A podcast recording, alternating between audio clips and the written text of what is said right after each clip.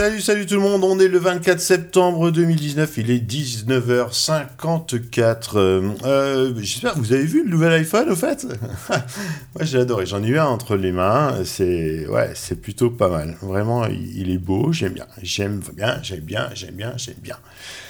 Fin de la parenthèse troll. Euh, Twitter lance les timelines alternatives. Alors c'est sur iOS hein, seulement pour le moment. Alors ces timelines, euh, les timelines c'est la ligne du temps on va dire, euh, permettent de se créer des vues secondaires par thématique hein, et donc de suivre l'ensemble des comptes de ces listes sur une seule vue. Par exemple on met les catégories chiens, on met que des comptes qui parlent de chiens et hop dans cette vue on n'aura que du contenu de chiens. Alors c'est vraiment très très utile hein, pour faire de la veille thématique.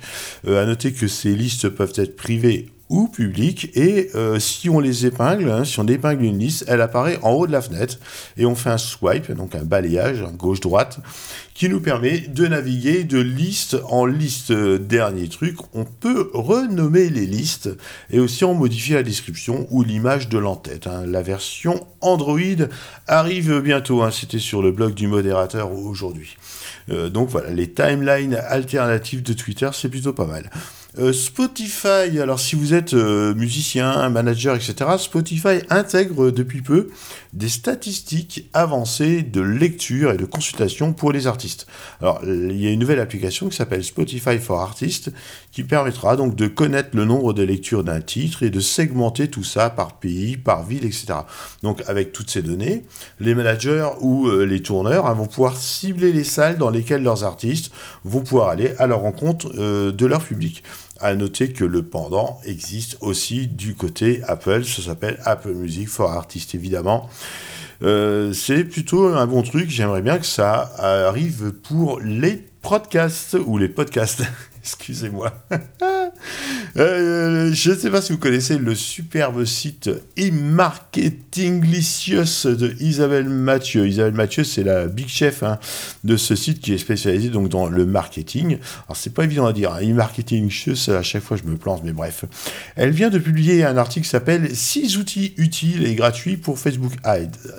Alors je suis pas sûr du gratuit parce que pour le coup, euh, ils sont pas tous gratuits. Le premier cité, c'est la bibliothèque publicitaire de Facebook. Alors ça, c'est un truc vraiment énorme dont euh, j'ignorais l'existence en fait, qui permet en tant qu'annonceur de connaître les annonces diffusées par une page.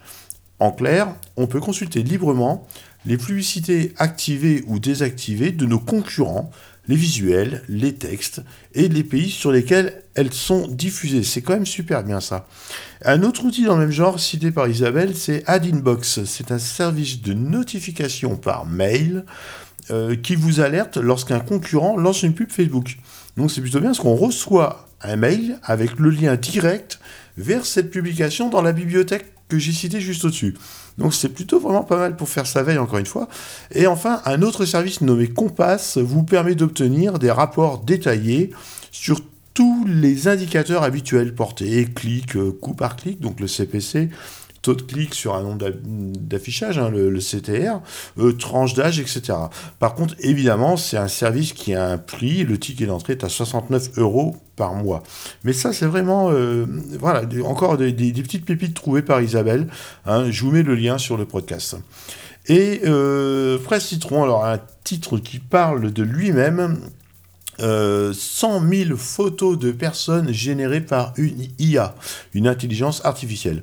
Alors, le site generated.photos au pluriel propose le même genre de service qu'un site dont on a parlé en février, il me semble, c'est euh, This Person Does Not Exist. Sauf que euh, sur le précédent site, quand on rafraîchissait à chaque fois la page, on avait un paysage euh, artificiel, enfin généré par une IA.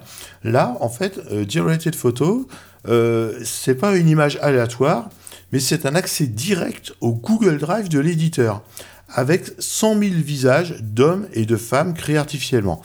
Alors, bien entendu, on voit des fois qu'il y a des trucs louches, hein. il y a des, gros boutons, euh, des yeux qui louchent un petit peu, on dirait Didier dans L'amour est dans le pré, mais le réalisme est vraiment bluffant et euh, il y a une, une belle neutralité des arrière-plans qui fait qu'on va pouvoir utiliser librement euh, ces applis pour nos sites, évidemment à condition de mentionner la source. Ah, donc euh, merci Cetra pour cette news, c'est vraiment bon. Euh, à noter qu'ils pensent faire bientôt une API qui va permettre de triés par ethnie, couleur de cheveux, couleur des yeux, etc. Donc ça peut vraiment être très très bon pour surtout illustrer des pages d'articles, des trombinoscopes fantaisistes pour faire des maquettes, etc. C'est plutôt pas mal.